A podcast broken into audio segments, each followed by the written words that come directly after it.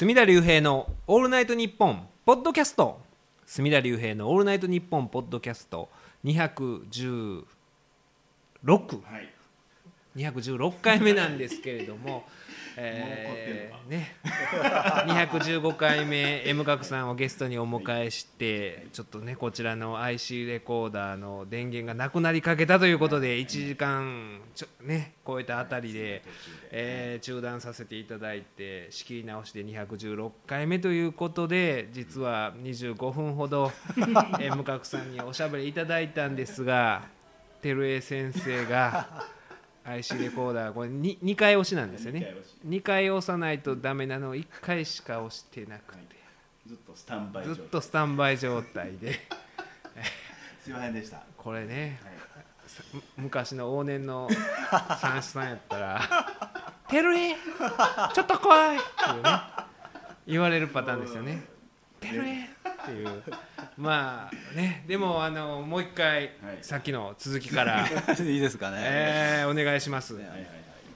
でまあこの番組、えーね、分子特番はい。の中で、まあ、印象に残ったちょっと言葉はい。っていうのをちょっと紹介したいと思うんですけども、でこの番組の中で、えー分子さんがさんまさんにね、えーこういうことをおっしゃってるんですね。あのしかしさんまちゃんはなんでこんなおもろいんかねありました。ね、で鶴瓶さんもそこで続けて「お前もうそろそろおもんなくなってもええんちゃうけ」ってこうおっしゃったんですよね。僕これこのお二人の言葉本当にさんまさんは嬉しかったとすごい思うんですよね。これあの、まあしえー20年前の記事なんですけど「はい。週刊読売」の記事なんですけどね、ええ。ーそこで文枝さんとさんまさんが対談されてて、はい。で三枝さんがね芸人明石家さんまはこれからどういうところを目指していくのっうんておっしゃって。でさんまさんは20代の頃はうまく見せようとか賢く見せようとかいろいろ野心があったんですけど最近は自分の目指すところは面白い男と思われることだと。僕も今更形を変えることは世間が許さないだろうなと思うんですよ。だからこのまま面白い男を目指しますってこうおっしゃったんですよね。これがあった上でこの20年後にねこういうしかしなんでこんなおもろいんかねさんまちゃんはうんって言われたこととこのえー鶴瓶さんもこれ素晴らしいですよね。お前もうそろそろおもんなくなってもええんちゃうの？ちゃうんけ？みたいなね。もうこれは言うてたことをそのまんまさんまさんは実現してるわけですよね。さんまさんもきっとねまあでもこの1996年の「週刊読売」のうん。対談を前提にこの やり取りを見てるのはえ向角さんだけやとは思うんですけれども。あの対談 まああのと当事者であるさんまさんも文枝さんも忘れてたと思うんですけど。僕はこれここは記録していきたいですね。いや手に糸で繋いでしもてるでもほんまこのね鶴瓶さんのこの「お前もうそろそろおもんなくなってもええんじゃんけ!」っていうのが これこのほんまに鶴瓶さんの最上級の、ね。ね、芸人を評する時の昔その色もんにダウンタウンが出てきた時にねおもろなりたい言うてなんか ソソファーでねクッションを バンバンバンやってましたよね。昔。あの表現ですよね。あの表現で言われて嬉しかっただろうなって思ったのがありましたね。いやだからね僕ほんまにおもろいことだけを追求されてるじゃないですかさんまさんって。でちょっと前に、あの茂木さんですか脳科学者の、ちょっとなんか話題になってたじゃないですか。茂木さんが、日本のお笑いはレベルが低いと。そういうだから政治的な権力者とかに対するそれを、えー笑いにしたりするのがないとかって。だからアメリカとかと比べてレベルが低いみたいなことをツイッターかなんかで言うてはったんですけど、さあのさんまさんとかそういうのしないじゃないですか。ですね。なんでしないかって言ったら、おもろないからなだけやと思うんですよ単純に。うん。その権力者を揶揄したりすることがすごい面白い。みんなが笑うことであればさんまさんはすると思うんですよ。わそれは別にお笑いにならないでしょ。だから笑いにならないことは別に俺の役割やないと自分が担わんでいいことやっていうふうに思ってはるだけの話だと思うんですよね。もしそれをなんか言って権力者をなんか揶揄することがものすごいおもろいことになるんであればさんまさんはやると思うんですよね。まあ誰かを置き去りにしてまうなその感じない人にとっては全然面白くないな、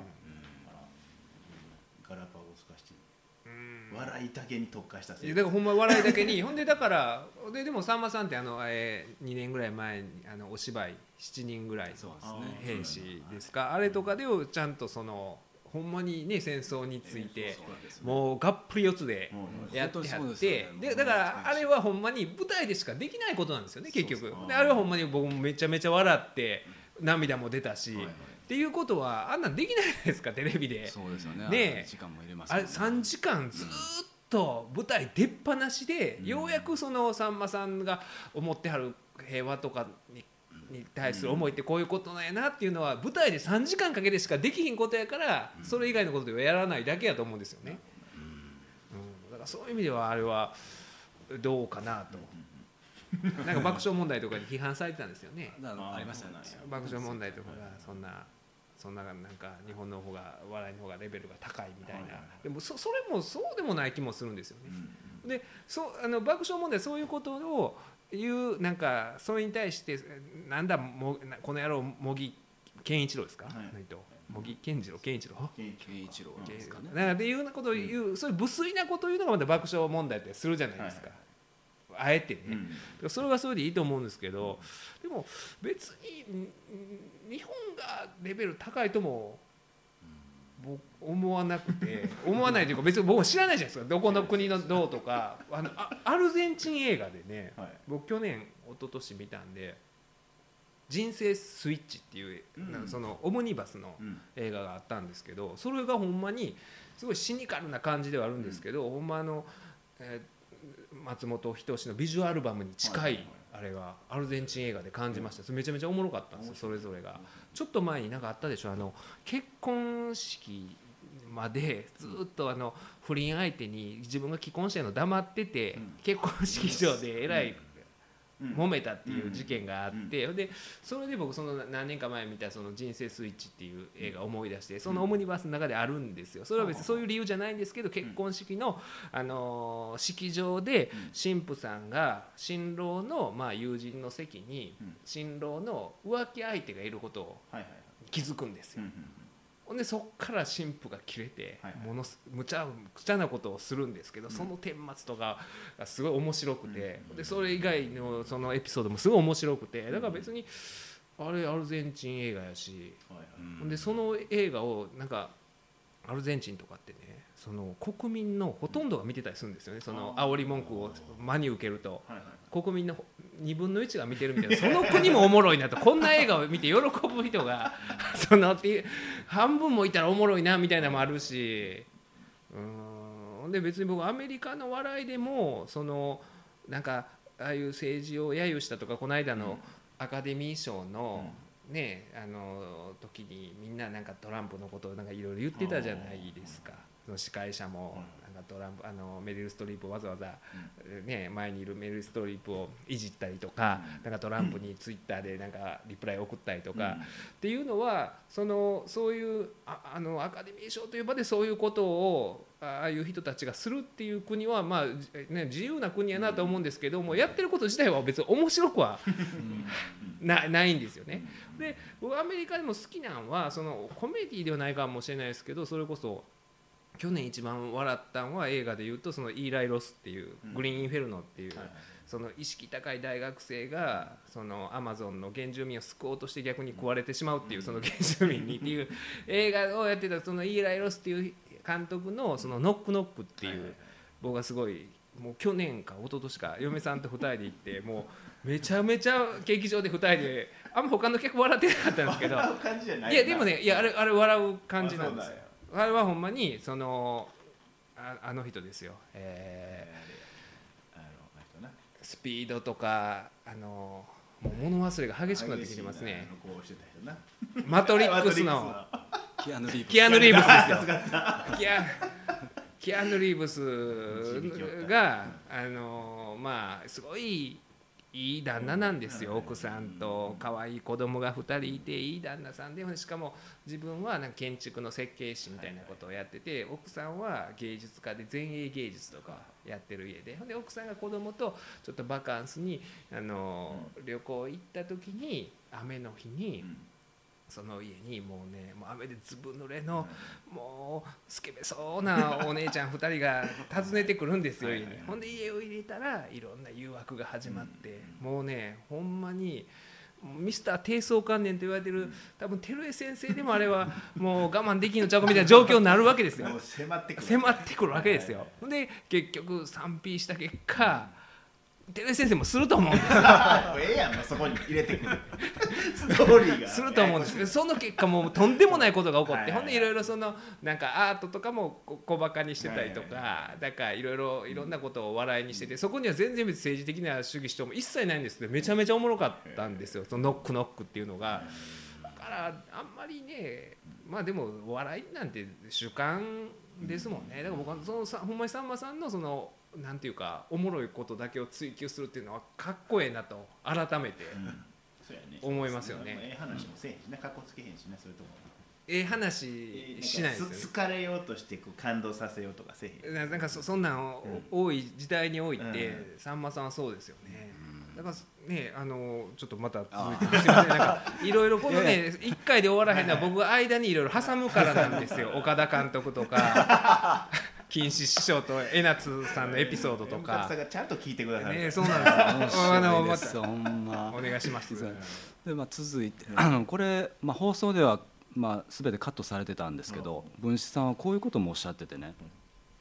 あの今の若い人特に落語家はさんまちゃんみたいにそこまでやって笑わそうとはしないと、まあ、えー漫才師の人は競争も激しいしみんな頑張ってるけど鶴瓶ちゃんやさんまちゃんみたいな、まあ、こういう落語家がどんどん出てきてほしいですねってこうおっしゃったんですよね。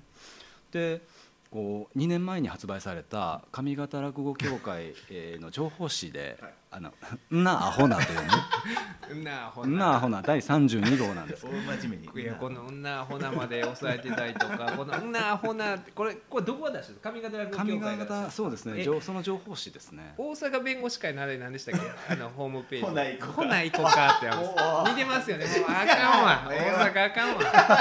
大阪のこの もっちゃりした。それをほな行こうかじゃなくてなあほなにもっちゃりした。そう。この中でえー松之助師匠と文枝さんが対談されてたんですよ。さんまさんの師匠である。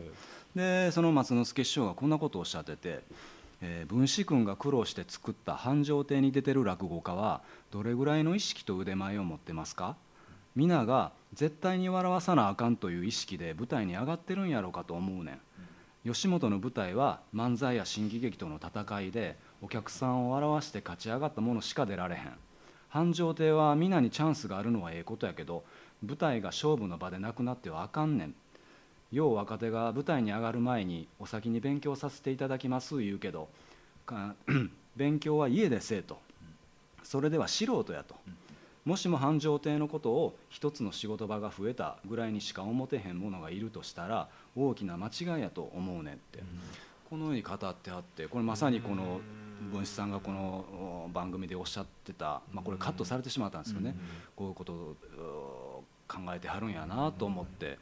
でまあ、うん、僕そこで考えてたんですけどあのもしもさんまさんが、まあ、上方落語協会に中で力になるっていう、そういうことが、まあ、さんまさんに一体どういうことをしてほしいかなとか考えてた時に、まあ、落語をやるとかね、そういうことでも全然僕個人的には望んでなくて、そういうことじゃなくて何かこう、えー、彦八祭りであったり、そういう上方落語協会が開催するそういうイベントで、もう大勢の人が入れるようなそういう大きなイベントでさんまさんを招いて、そして若手の落語家と、の人たちとかと交流するとか、まあ、そういう形でなんかねさんまさんがこう貢献してるところを見てみたいなってこういう発言を見ててね思ったんですよね。あの番組の中でそのさんまさんに、ね、鶴瓶さんとかも落語せえよとかって「いや落語なんてできませんよ」みたいな感じのくだりがあって、その時に「いやお前のその今やってるのが落語やねん」っていう発言があったじゃないですか、でも確かにでもさんまさんの笑いっていうのは、その落語ってほんまに悪い人出てこないじゃないですかでさんまさんもそうじゃないですか。地味ちゃんにしても松尾万内さんにしてもみんなもう微笑ましい人しか出てこないでしょ。登場人物が。東大方程式の東大その東大方程式に大津の僕はもう見てないか分かんないですけどなんかアップしてはったみたいなあれはあの人面白いですわ。でもみんなそうでしょ。だからさんまさんがやってはるのはその落語をまあだからリアルなほんまやな。このね今の時代というかあれに置き換えた そうですよね。ちょっと抜けた人な抜けた人でうんはいはいっていうのが好きなんでしょうね。そういう方が出てきたら面白いですけどなかそなかそが難しいところなんですかほんねでね今の現状のなんでしょうそのお笑いを目指してる人は多いと思うんですけど、はいはい。なかな。かその鶴瓶さんとかさんまさんとかみたいになろうと思うと結局なんで鶴瓶さんとかさんまさんがああれだけの存在になれたかっていうとやっぱり最初からその司会やったからやと思うんですよね。若い頃からね。うん。若い頃から。でだからそれは本当にその分子さんがそうやって自分のポジションを譲ってそういう場を与えてっていうことがあったからだと思うんですよね。全部を回してるもん。なだからその今でもね絶対そのお笑いっていうのはどんどん発展してるわけやから面白い人はいっぱいいるはずなんですよ。いるんですけどやっぱりお笑いとかってもうその存在感とかで笑わす部分もあるわけじゃないですか。その要はあの水道橋博士さんがおっしゃってますけど強さやっていう笑いは。あダウンタウンは強いんやと。面白いと同時に強いって。で強くなるためにはやっぱりうん。司会やないと MC じゃないとはい強くつ仮にほんまに潜在的に強い人でもうんそのやっぱりそういうのってね場数も踏まなあかんやろうしってなってくるとなかなかそこのポジションがねだからそういう意味ではあのねそういうナインティナインにしても論文にしても若い頃から司会やったからあの存在になれてるうん。わけでまあダウンタウンもそうですけどってなってくると今この現代において。だからみんながあの分子師匠みたいになるべきなんですよねそういう意味ではほんまに。譲る譲る才能を見つけて。見つけて譲るっていうことをしてたらうん。そうなってたと思うんですよね。ほんまに。そうやな。そうでも譲りながらも三枝さんもまたおもろい東京の番組やったりしてるもんな。さらに。さらにまた違うアイデアマンですもんアイデアマン。そうですよね。ねどんどんいろいろ。やったりとか。でまたあの創作落語の方に力入れたりとかっていう形をねなうん。うんそこらは語られてたのでねまあいいシーンを見れたな。これ放送ではカットされたの本当残念なんですけどね。まあ最後最後らへんこれカッこれもやっぱカットされてました。あの最後文枝師匠のそのあの挨拶でえー番組は終わったと思うんですがあの時に締めの言葉としてさんまさんと鶴瓶さんも語ってあってはい。これも全面カットだったと思うんですよね。はい。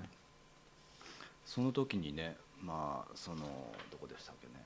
この最後の、うん、締め、はい。えーはあの文枝師匠の言葉で締めはったんですけど、はい。まあ、さんまさんと、まあ、鶴瓶さんもそこで、えー締めの言葉をうん。求められて語ってた、まああー、文枝さんに向けて何かあのメッセージがあればって振られて、まあ、はい。そこ全部カットされてしまってたんですけど、まあ、鶴瓶さんはねあの、まあ、このさんまさんと文枝さん、うん。このお二人に会えて二人に会えてよかったなと思いますと、はい。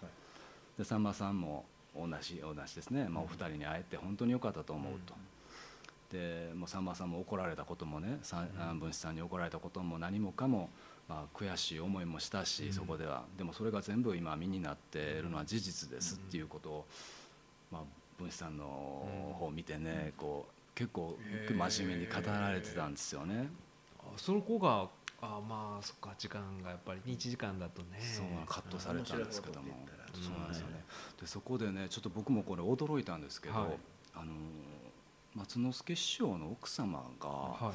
あのお亡くなりになられたみたいで。あそうなんですか。でそのことにさんまさん語ってはってね、でえーその奥様とえー文枝さんが同い年だそうなんあですよね。そうなんですかでさんまさんはねその奥様がそのすごくあのお元気で、はい。そのずっとねもう松之助師匠みたいに90になっても元気でいられるいるんだろうなと思ってたら、こんなことになってしまってって、うん。だから分子さん分あの三四二三っておっしゃってましたけど、はいまあ三四二三あのそういうことないようにね、うんいつまでもお元気でいてほしいですいう話をね、うん。こう結構ね話してましたね。へそうあとであとはあの、うん、そのまあ文枝師匠に語る時にどうしてもさんまさんが三四二三ってあ言いはり言ってしますよね、はい。うん。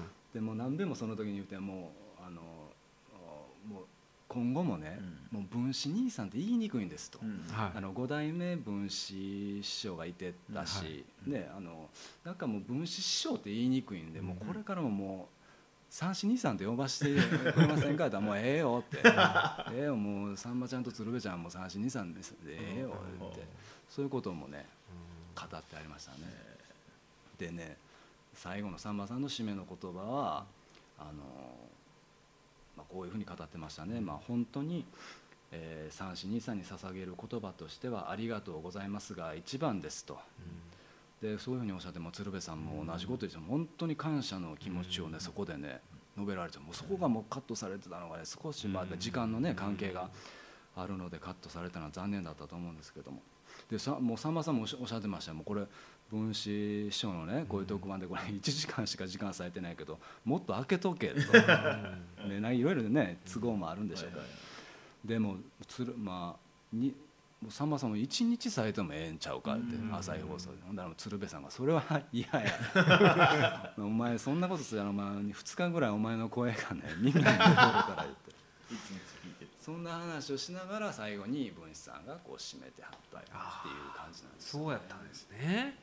でねさんまさんはちらっとなんですけどねこれもカットされてましたけどねあの本当にありがたいと。やっぱりここでも最後も言ってましたよね、うん。で今日のこの日がありがたいですね言って、そういうふうに締めてはりましたね。だ僕もね、まあ、この2月12日はい。に収録があったんですけども、ほんまこのまんまですね。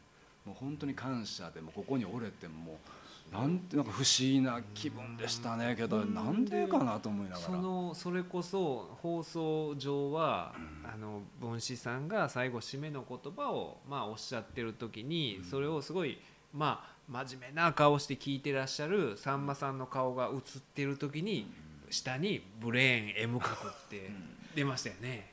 あれはあれ撮ったでしょ？止めて撮ったでしょ？撮りました。あれは止めて撮りますよね。ですよねはいあんな一緒の思いですね。ねこんな機会ってもうほんまもうめったにないことだと思うし。でツイッターでつぶやいてると言いましたよね。なんかあの顔と重な、うん。M 角さんの重なってっていう、ていただける人もいや岡本さんが数年前ちょっと前からさんまさんのことをやっぱり世間にちゃんと大きく響くようにし始めて分子師匠のこれが来るっていうねこの時間軸いがやそうなんですよ。やっぱりそのねあの当然文子さんさんまさん鶴瓶さんの物語があって、でそれを追う M 角さんの物語を追う我々とかいるっていうこのね。いやこれなんかねやっぱり取りつかれてる人には惹かれるんですよ僕ほんまに。あのーまたねプロレス文化研究会 なりますけどどうかしてる人っていうのはね魅力的ですよ。でこの間その先週の土曜日にプロレス文化研究会行った時に僕がプロ文献に出入りしてるのはこの4年ぐらいなんですけどはい僕が行ってるからもう毎回絶対いる、まあ、僕と同世代ぐらいのかなって思ってた男性がいるんですけど毎回来られるんですけどで毎回すごいメモってはるんですよ。はいメモるような話してないですよ。ほんまに。メモるような話ないずっとメモってはって。ほんで2次会とか3次会とかずっといはるんですけど一言も喋らないんですよ。ほんまに。一言も喋らないんですよ。ほんでもう苦虫を噛みつぶしたような顔してるんですよずっと。まあ楽しそうには見える見えなくて。で僕はあこれなんかの罰ゲームでプロプロレス文化研究会に送られるってものすごい区域ですよ ほんまに。憲法で禁止されてる区域ですよ。はいはい。だって全まあく嫌ですよ。それでいその日7時間ぐらいプロレスの話ばっかりするわけですよ。でそうなんちゃうかな思ってほんまに一言も喋ってなかった人がこの間、うん。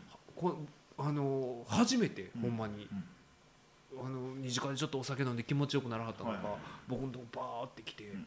あの住田さんあのラジオも聞いてます」と。はいはいななんかねでもポッこのポッドキャストじゃないと思うんです。よ多分うん KBS の子かななんか聞いてますみたいな話で、ほんであのちょっと花プロレスの話をしたかったんですと、はいはいあそれで嬉しいじゃないですか、はいそうこの4年間もうずっと黙秘権を 監黙やった人がためにためてなためにためて、はいほんでそういうの言うてきはって、はいはいであのいやうんもっとあの発言されたいいと思いますよっていう話をしてたら「いや僕みたいなもう全然勉強不足で,、で皆さんの言ってることをいろいろもう勉強してるんですよ」とか言ってて。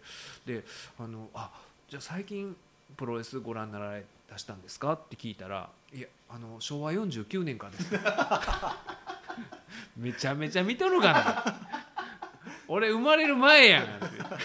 まだまだ新参者。まだ新参者でどんだけ自分に厳しいねんって思って。M かけさんの道半ばですいやほんまにだいやそうなんですよ。こういう人がそうなんですよ。M 角さんもほんまにそれこそ畠山君に日本放送のね番組でちょっと出てもらえへんかさんまさんのこと話してもらえへんかって言ったらそんな短い5分10分でさんまさんについて喋れません。道半ばですと。言うんですよ。昭和49年やからもう42年ぐらい見てるんですよ。ほんであのええーおいくつですか？って聞いたら「いや昭和46年生まれですよ」もうもう3歳から。物心つく。まあ僕もそんな感じだったんですけど。でも僕なんて昭和55年6年ぐらいからしか見てへんのに力道山の昭和20年代から見てるおっさんに対しても偉そうに言いますもはいはいはいんそんなんねその その時もねまた、まあ、毎回同じ話になるんですけどそのプロ文献でそのフレッド・ブラッシーっていう悪役の選手がね噛みつき攻撃を得意とした選手がグレート統合っていう日本人の、え噛みついてで流血してるのを、まあ、昔ゴールデンタイムでやってましたからそれを見た、えーそのおじいちゃんおばあちゃんが8人ぐらいなんかそのも人数もい。ろんなその文献によって違うんですけど亡くなったっていう話がいつも出てくるんですよ。でそのたんびにいやゴールデンタイム8時ぐらいにじいさんばあさん8人ぐらい毎日死んでますよみたいな話をした時にあのまあ言うたでしょ一人手を挙げて。いるんですよそのほんまにプロ文献にね、はい。馬場原理主義者の竹内さんっていう男が。この人も謎に包まれてるんですけどほんでその人が手を挙げて「いやあの私のおばさんそれで死にました」禁煙パイプ禁煙パイプ私これでやめ会社辞めましたみたいな言い方して。その人がまた今回も毎回繰り返しあるんです何回おきにまたその話題になったんですよ。いやうん、それああの何人かゴールデンタイムじいさんばあさん毎日死んでるんちゃいますかみたいな話になったらそれまた手挙げて今度びっくりしたのが前はうちのおばあさん死にましたって言ってたのがうちのおばあさんのおばあさんそれで死にました ってなんか続き柄がおかしくないです。かおばあさんのおばあさんって江戸時代行くでしょ？時代が。でそういう人らばっかりいるんですよ。でもなんかね面白いんですよ。だからそのでまあねプロレス好きな人っていうのは、まあ、プロレス全体が多いですよ言うても。はい。ほんで時代が移り変わればいろんなレスラーもね新しいレスラーも出てくるし、はい。それを追っかけてってなるんですけど M 角さんの場合は本当にまあさんまさんを中心にまあさんまさんと関わりのあるっていうさんまさんという構成があって、このでもさんまさんの惑星が多いから。そうです。よだ。さっきのフレッド・ブラッシーに、ちらっと出ましたけども、さんまさんのえフレッド・ブラッシーの奥さんってあの日本人あそうです。そうですその親日家です方がさんまさんのファンでなんか番組を見てて、でフレッド・ブラッシーからさんまさんの元へ手紙が来たっていうエピソード、そういうのがある。だから僕もほとんどプロレスのことはあんまり知らないんですそういう逸話っていうのはやっぱりさんまさんを軸としてそうですそういうで情報がも入ってそういうでもさんまさんってもうだから40何あ年ー40年ずっとトップクラスいたらそういうのがいっぱいあるからだから M 角さんってあの自然と何でも知ってるんじゃない？結果的に。それはないです僕も記憶力全然ない。このアンテナがやっぱサンマというアンテナが。すごいでこの放送があった日ですか？そうですね。えーと収録ですね。収録の2月12日に収録があった。はい。翌日っていうのが明石家テレビの収録があったんですねさんまさんが。さんまさんが大阪に来られる時ですよ。そう。でもこの、まあ、まさに多幸感を持ったまま まあまあ 昨日の今日やから。えちなみにいつもあの毎年やられてる定例のあの M 角さんが1年間のさんまさんのまあ仕事をまとめたものを渡しに行くという行事は2016年は？2016年はなかったんです。なかったんですか？それはなぜ？かったんです、まあもえー、明石家さんまヒストリーでの執筆はい。に時間がかかるっていうのもあったのと、あの年、えー、と2015年の年末に、あの僕あのさんまさんと木村拓哉さんはい。の、えっと年表を作ったんですね。でそれを作らせて、まあ、いついずれ、まあ、明石家さんまヒストリーでも紹介したいっていうのもあったから、ちょっと救済させていただいて、えっと、資料作りしたいんですってお願いして、で、えー作って、うん。でそれ完成して、はい。でそれをまあ持っていこうかなはい。と思っていたところに、あのスマップのね、あまあああいう解散騒動というんですかね、ああいう話があってあこれもちょっとタイミング逃した今持っていくのはなんか失礼というかなんかね、うん、やめとこうと思ってで、えーえーそう思ってたんですけどで去年2016年のね4月4日に放送された「あの世界丸見え」の1000回突破スペシャルってたけしさんとさんまさんと所さんがやってた特番があるんですよ。そこでもうそのちょっとまあリサーチャー的な感じでちょっと参加させていただいてでその時に東京にあそうですね。スタジオ見に行かはったんですよね、行ったんですごいなそれも。そそれもそれめちゃくちゃ嬉しかったですやっぱりたけしさんととさんまさんと所さんが目の前でやっぱり喋ってるわけで。でその収録ちょっと見学はい。それもさせていただいたんです、でそれ収,、えー収録が終わってから、えーその3人のあの原宿ロケっていうのがあったんですよね。原宿でロケをするってあのえーカフェみたいなねちょっとこはい。の若者向けの。でそういうそれを聞いていたので僕別に呼ばれてなかったんですけど、まあ原宿行ってみよう思って。もう先回りして。そうなんですよ。原宿行ったらなんとかなるんちゃうかと思はい。って。であの何ですかね。あのすっごい人がある要は竹下通り。竹下通りって言うんですか、はいはいはい。あれをねとにかくあっこあ あんまりあっこ以外のこと知らんな。そうなんですよ。いやいや原宿もっと調べていかん全然わからない駅とりあえずまああんまり行かないですよね、まあまあまあよ40絡みの男が。一人でね。ね一人で人混み若い子がかき分けて、まあ、とにかくここ突っ切るしかないと思ってわからないですから。でそこ突っ切ったらなんか大通りに出たんですよ、なんかこうね。僕もあまり東京はね。ほんだらねこう通りの向こう側にねさんまさんの車が止まってたんですよねあのベンツのゲレンデワーゲン、僕あの生で見るの初めてだったそうかそうか。で生でそう。テレビフライデーとかそうですそうです。出てくる。そういうのでしてて。でもうあれに間違いないと思って、まあかまあ、確信は別になかったんですけど。ほんで信号を渡って、はい。でそれに近づいたらそのナンバープレートを見たら、まあ、それっぽい番号だったんで、まあ、一発で分かったんですよね。ああのあなんかちなんでそうちなんでた。まあまあそれはね、まあ言わないですけども、あもうこれ間違いないわ思って、でもカメラ取り出して。はい。撮って。とってもバシバシ撮ってたんですよね。ほんだらねここからねおっちゃんがね「何してんの？何してんの?」って。もうまさにこう不審者に声をかけるように、まあ、もうもちろんもう不審者だとまあ思いましたよ不審者ですもう腰中腰でねバシバシとでパッて見たらねその人がねさんまさんのあの事務所のとっさんだった。あーあのような話出てくる。杉俊之さんっていう昔ね、そう難民トリオってそれこそヤンゲツに出てはったような、その方ってでうわとっさんやと思って、それは向こうよりとっさんは初めて見見るのは初めて。いやまあい一応会話交わしたことがあっあたんですよね。まあ、そでその時はまあ、そはい。まさかその人と一致してないと思う、はい。ただ写真撮ってただけで「え何してはるんですか?」みたいな感じで言われて、はいああと思って「あとっさんや」思ってああ実は先ほどあのさんまさんとえー滝さんのあの収収録現場での見学させてて、この事情を説明したら「ああそうなんや」言って。え自分作家なったん？とか言って「い。やいやそういうことじゃなくて、たまたまスポットでこう、はい。ね、協力させていただいたんです。あそうなんや」って。でちょうどねその、えー俺たちひょうきん族はい。明石家さんま俺たちひょうきん族年表を持ってたんで、うんでとっさんに渡したんですよね。はいはい。こんなん作ったんです」って「へえ」言って。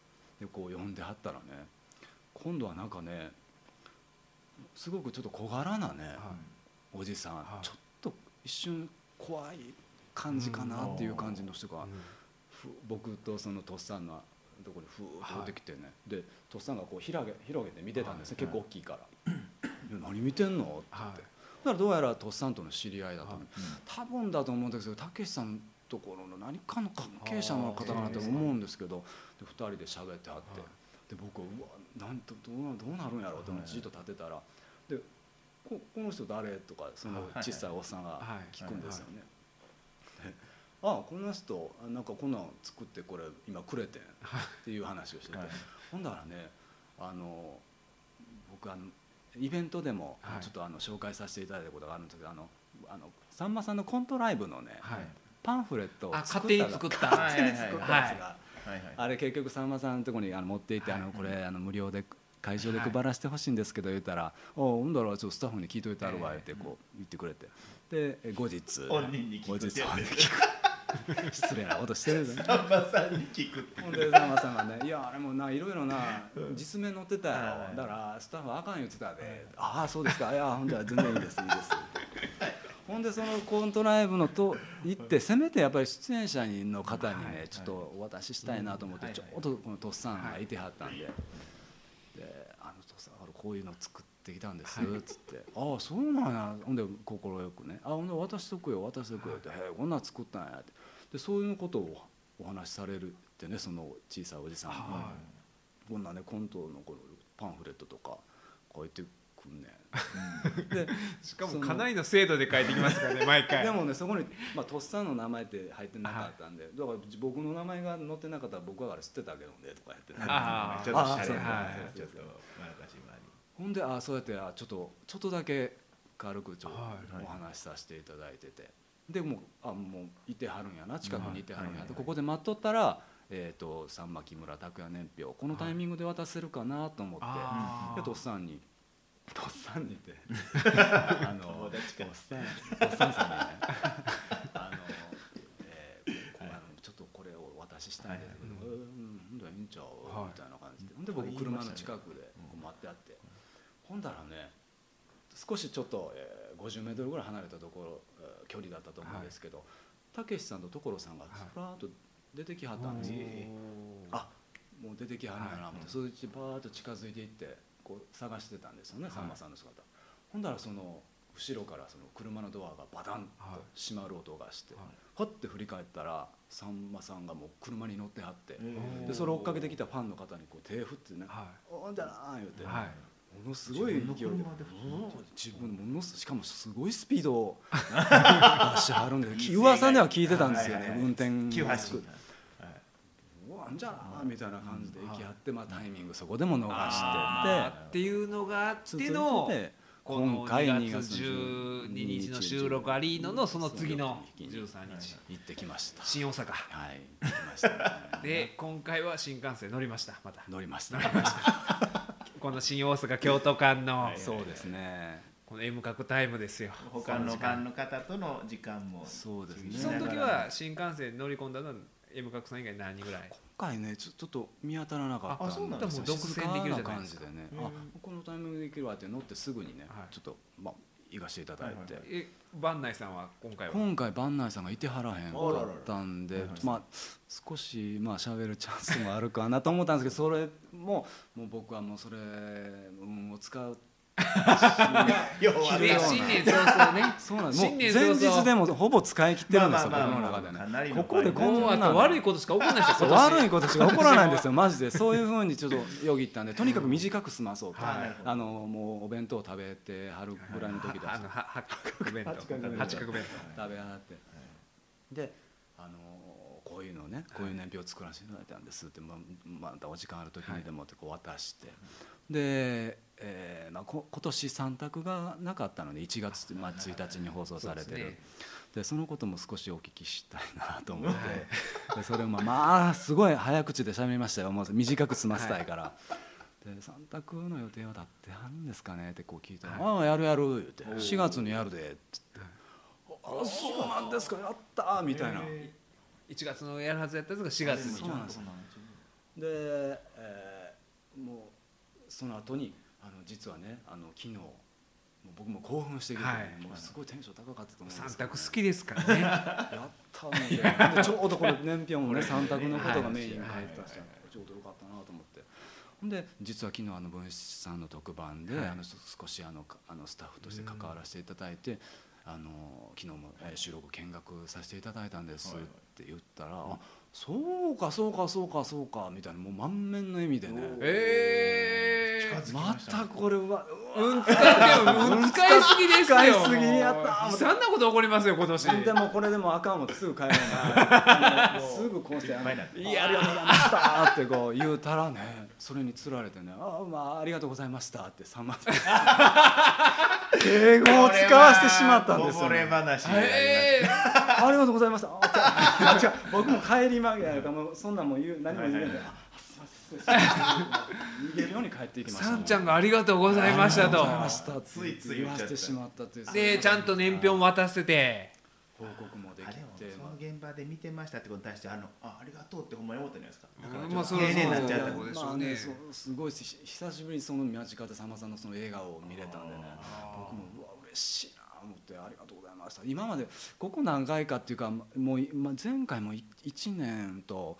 えっと、9ヶ月ぐらい前なんですよね、前回行ったのがその時はイベントの時であの、えっとサインをねあの、あー年表にサインを書いてもやらってはい。っていうそういうやっぱりお願いをするっていうのも、いやなかなかもうやっぱりこれからもそのこっちからもねそうなんです施しやめますよ。そうそうもうやめましたもう。よ やっぱり満面の笑顔で迎えてくれてっていうかそういうなんかすごい2日間でしたね本当に。いやそれはもうたまんないですね。もう2月でもう終わってもいいでしもう。もう終ょわってもいいです う2017年は。何もなくていいですよ。ほんまにいや今年もなんかいいことああすだんだんでもその設計しすぎてないですか？それ。ですよでも自分の中でずっとそのいやまだまだだと思うんです。むむしろちょっと距離は。だからだからそのいつもアウトボクシングされるじゃないですか M 角さんは。だからそのまた京都で寄りはったわけでしょ？そうですね。あの僕やったらちょっと名古屋まで行っちゃうな。うん。そのバンダイさんいないバンダイ座っちゃさんいないうちょっと横座る。男女兼用の来て横行っちゃうぐらいのがないのがやっぱり M 角さんなんわきまえてるからですよ。ね怖いのでねやっぱりさんまさんより先に死にたくないんですよね。ほんまに運とかねやっぱりさんまさんもよくおっしゃるんですよねこのバランス取れてるなって、やっぱなんかいいことありすぎるとね僕も実実体験としてあるんですよね。なんかやっぱりもう考えたらね去年やっぱあんまり、ね、あの後半はあんまり良くなかったんですよね。あそうですか。いろいろはあって。だそういうことがあったらまあこういうそうなんいいことが不思議とまあそうたまたまかもしれないですけど、まあ、そういうことが重なってるんで、今回もねあんまり行き過ぎたら。まあでもそのねプラマイゼロとかよう言いますけどちょっとプラス多すぎるんじゃないですあんかなこと言うね。いやいやだって 自重しはるいやだってそのあの特番にまあ関わり、まあ目の前でな。で翌日のそのさんまさんの笑顔ですよ新幹線での。忘れられないですよね。そう僕あのそうですよね。去年の11月にははい。誰も知らない明石家さんまっていうね、はいはいはいあの初のロングインタビューで解禁というタイトルの特番にも、これもスタッフでね。スタッフで関わらせて。前の年から関わってらっしゃる。これもねあの もう収録には参加できなかったんですけどこれはね、でもそのインタビュー音源もいただきましたね。これもまたちょっと運使でもねったなと。運使ってなんかね M 角さんと関わると、その番組のスタッフの人がさっきのあの ABC の特番の時も調べんでええこと調べてはるじゃないですか。落語会の 演目とかで。そんなそれがもう仕事終わった後のあれやからテレビ局の人ってそんな親切じゃない思いますよ。だからそそれはやっぱ M 角さんの 僕もねもう手ちゃうんでしょ。元に資料があるのかなと思ったらなくってやっぱり問い合わせてくれててちょっと時間がかかって。僕もだからこの悲しき紙芝居とかでもはいはいはい。古本屋であこれなんか M 角さん持ってなかったみたいなんで。すがそういうのを思っちゃったりするわけですよ。どんどんなんかすごいことになってますよね。ほんでこの「誰も知らない明石家さんま」初のロングインタビューで、えー解禁ですか。この番組のその M 角さんいにえ、まあ、関わってた人というか連絡を取った人がその僕の妻の兄の友達で結婚式乾杯の温度取った人やったっていう。これがこの間の打ち合わせの時に分かって。なんですよ僕ね。も驚いてね。あ僕からふ振ったんですよね。隅田隆平さんというね弁護士の方がおられて。でその方があの「転職で転職」という番組も担当されててもうまさに隅田竜平さんっていうのはまあそういう転職でまあねこうす今でもすごく活躍されてるんです。って言ったら実はねっていう話でそのねお兄さんの関係の結婚でその式でっていう。直前にそのうちの兄の結婚式があってであの人はそのその前の年の M 角さんが初めて日程の特番関わった時から、あのそうなんです方と連絡取ってはったわけですよね。そうなんです。その時はそういう話題もあってですね。ただ本当にいい方というか話しやすいあ方なんですよね。か？だから僕もあの結婚式でね声かけたらよかったですよね、その行列のなんかチーフディレクターやみたいな話があったから、声かけたらほんまにそのうちの妻の親戚から「あの竜兵さん行列出たがってはるわ」もうあのみんな四国の人らでは言いますわそういうこと。いやいや。照江先生奥さんも四国の方ですけど あの人そうやわ。行列出たがった。まあまあ大渕さん休んではる間に出たがってはるわみたいな。思われたくない。思われたくないみたいなね隅田さんに話しかけたいなと思いつつでもちょっとこう躊躇してちょっと行きたいんだけど行けなかったっていうことをおっしゃってね。だからそそういうことを考えるとやっぱりその要水道橋博士さんが出会いに照れるな言うてはるのはね。まあそう出ですよね。てあかんのでしょうねほんまは。うんいやいやいや思うんですよ。そうだと思いますよ。僕も話してほしかったなと思いますよ。本当ふたお二人。いやだからね僕もねほんまにその時にその行列とかってことよりもそのほんまに M 角さんの話がつながったんですよ。M 角さんその特番で行列のチーム言ってはったよなとか思ってもしかしたらみたいなのあってでそうそう思っててで結局声もかけんまま数日後 M 角さんからメール来てうん。今の話がね。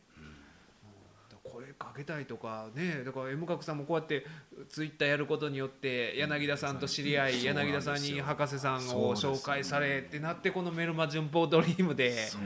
僕もだからそのね。ツイッターで話しかけてさっきも言いましたけど、あのね2012年のあの100周年の時にあの、あね柳田さんと隅田さんの,、あのラジオを聞いて。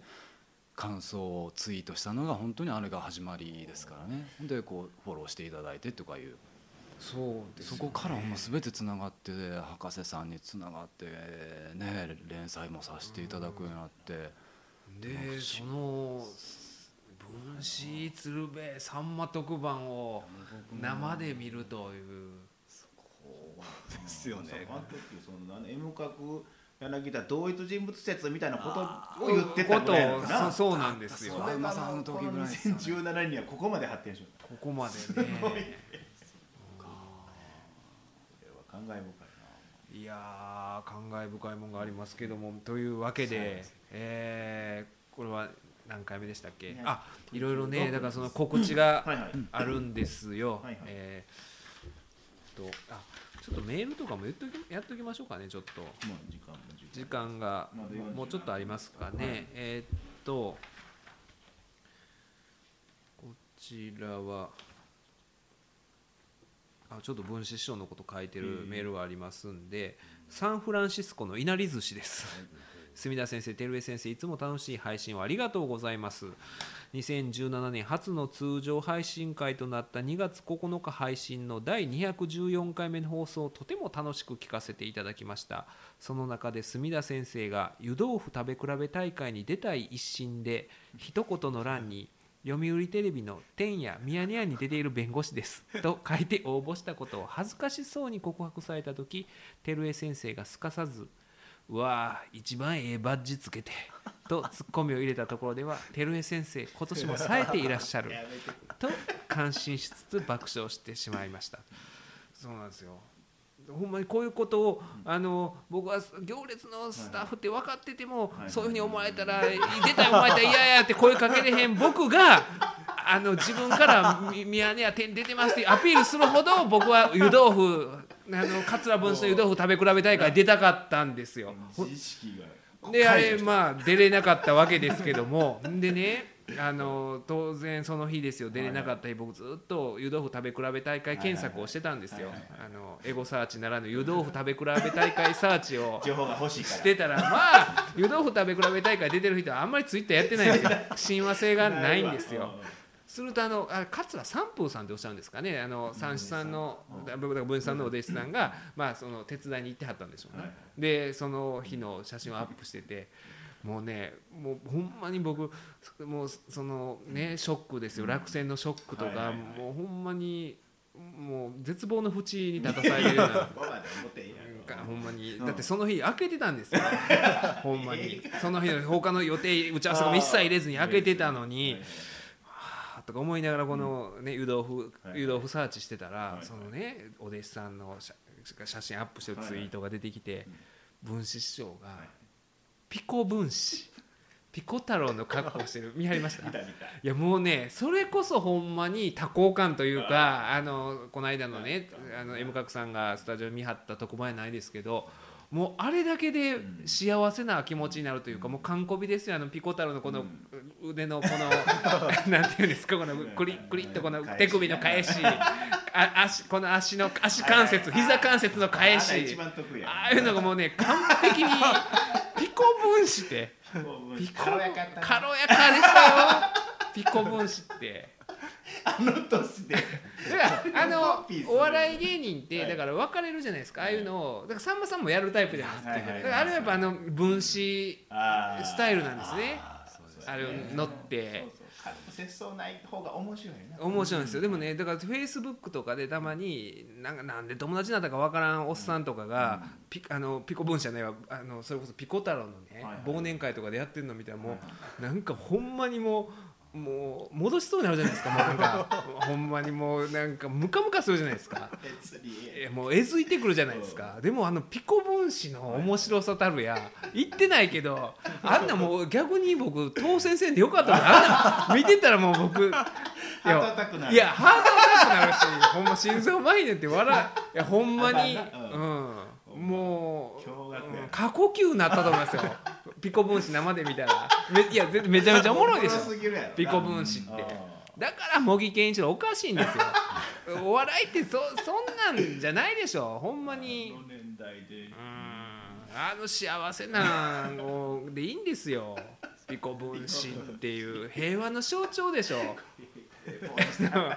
ええポーズしていやあれもう皆さんねピコ分子で検索してくださいピコ分子ってやった。らあの桂三風さんのツイッターにた。どり着くんでいやあれは最高ですよねもうだから74歳とかぐらいでしょでピコ分子で、ね、ほんであまあメール戻りますけど、はいはい墨田先生来年の湯豆腐食べ比べ大会にもめげずに一般公募でチャレンジしてください。いやもう絶対出ますよ。でええーちなみに私の選ぶ2016年の流行語大賞は作家の塩田さんが「狼少年」の漫才をあもう私が昔やったコンビですけれども、漫才を初めて見た時の衝撃を語った語った際に墨田先生が言った「もっと言ってもらえますか?」です。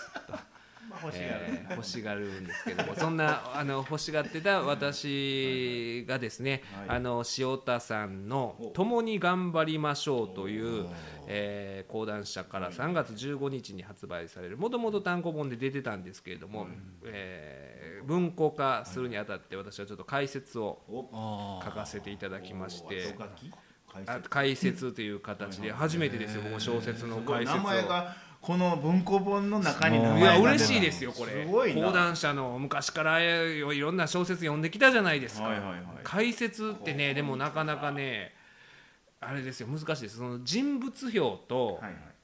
作品評のバランスというか、うんなんかいろいろね分析したんですよ、うん。僕あのこういうのあー。でいろんな今まで読んで、はいはいなんかおのお思い出に残ってるはいはい。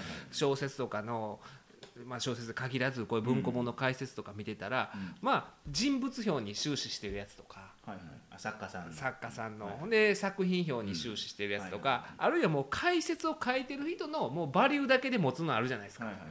何書いてもいいもう文章と関係なくてもいいみたいな、だからそんなんをいろいろ見ながら、あのー試行錯誤しつつ、はいはい。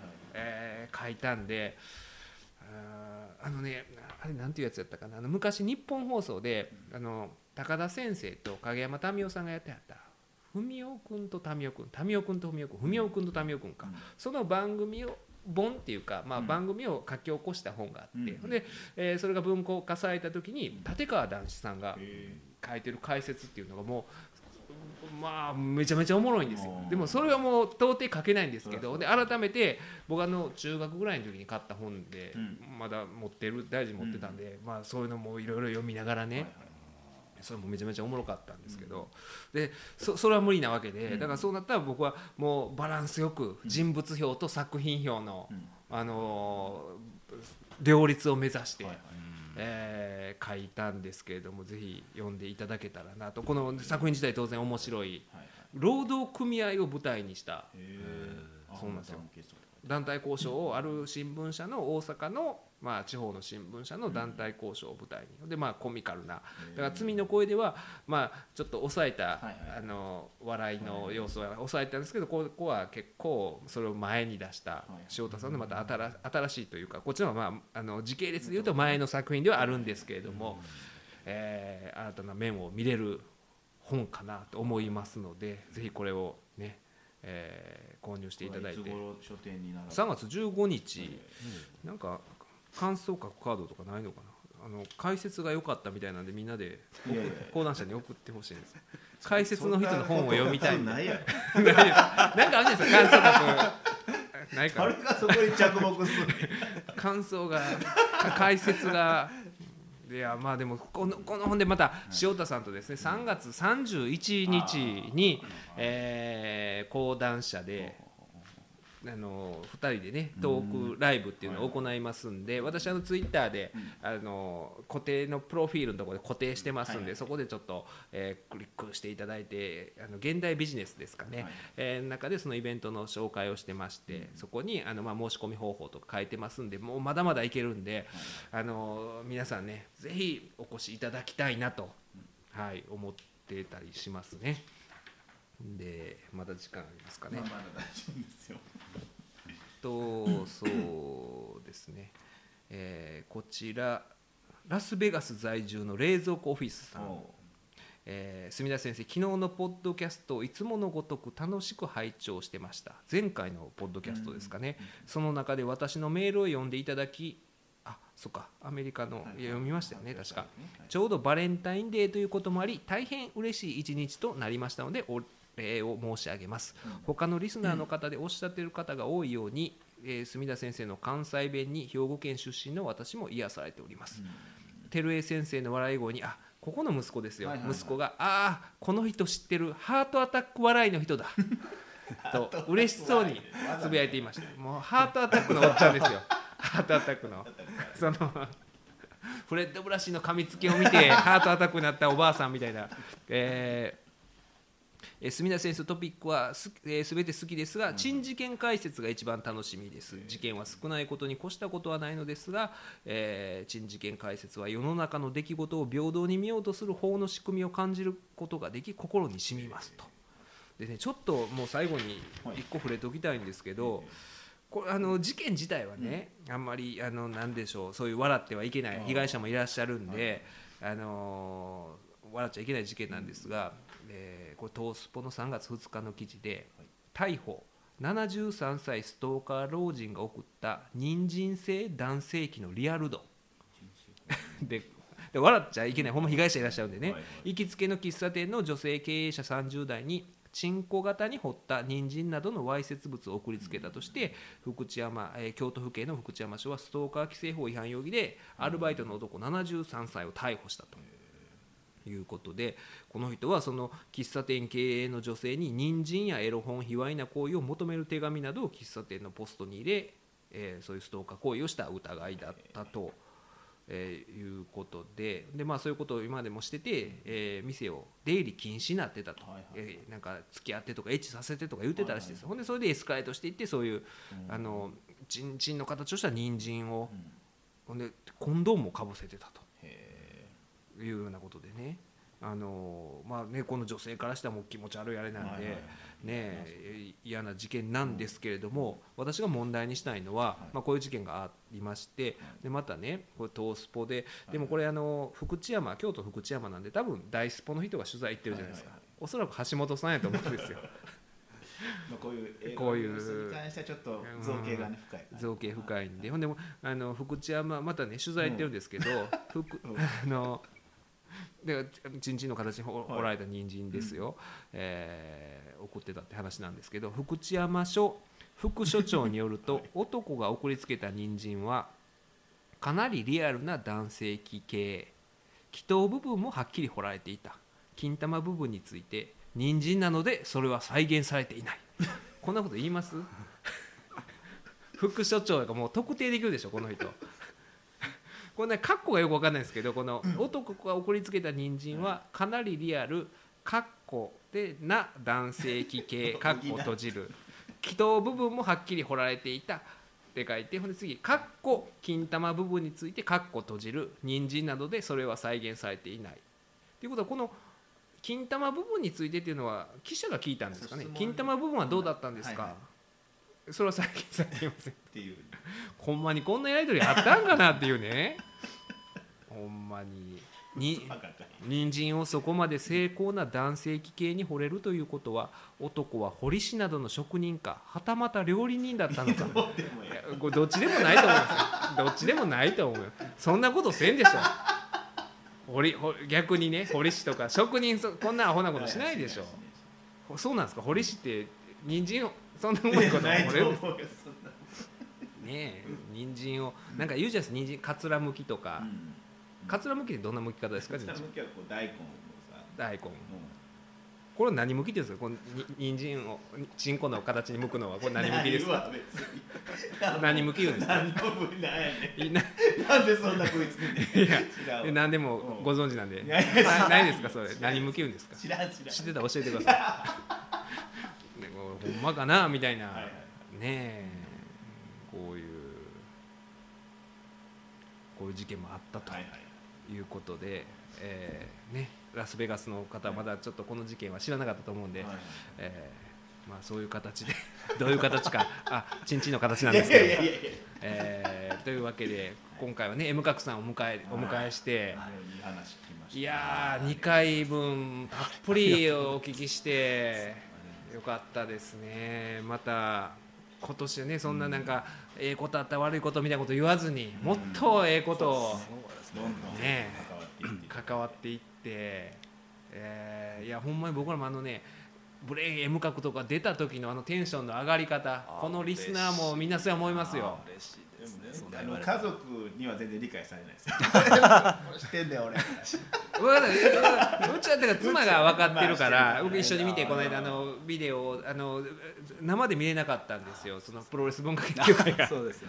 あって。あうちの息子が最初の時の菅田将暉君のドラマ、めっちゃ好きでもう何十回も、えーまあだからあの又吉さんが脚本でですね。M 角さんがのアイディアが随所に散りばめられてるんじゃないかという。であの菅田将暉さんってあれですよね。今度「オールナイトニッポン」なんですよね。そうですよね。月曜日日担当されるんですね。あほんで忘れてました。それこそあのあさって今日が3月9日にこれ収録してるんですけども3月11日に私があの「オールナイトニッポン」のオーディション、はい。一緒に応募したはい。マッスル酒井さんとともにですね、えーオーディション落ちた日本放送シネスペシャル。題してあの保育園落ちた日本シネに あの物議を醸したブログありましたけどあれに続いてオーディション落ちた日本放送シネスペシャルを収録。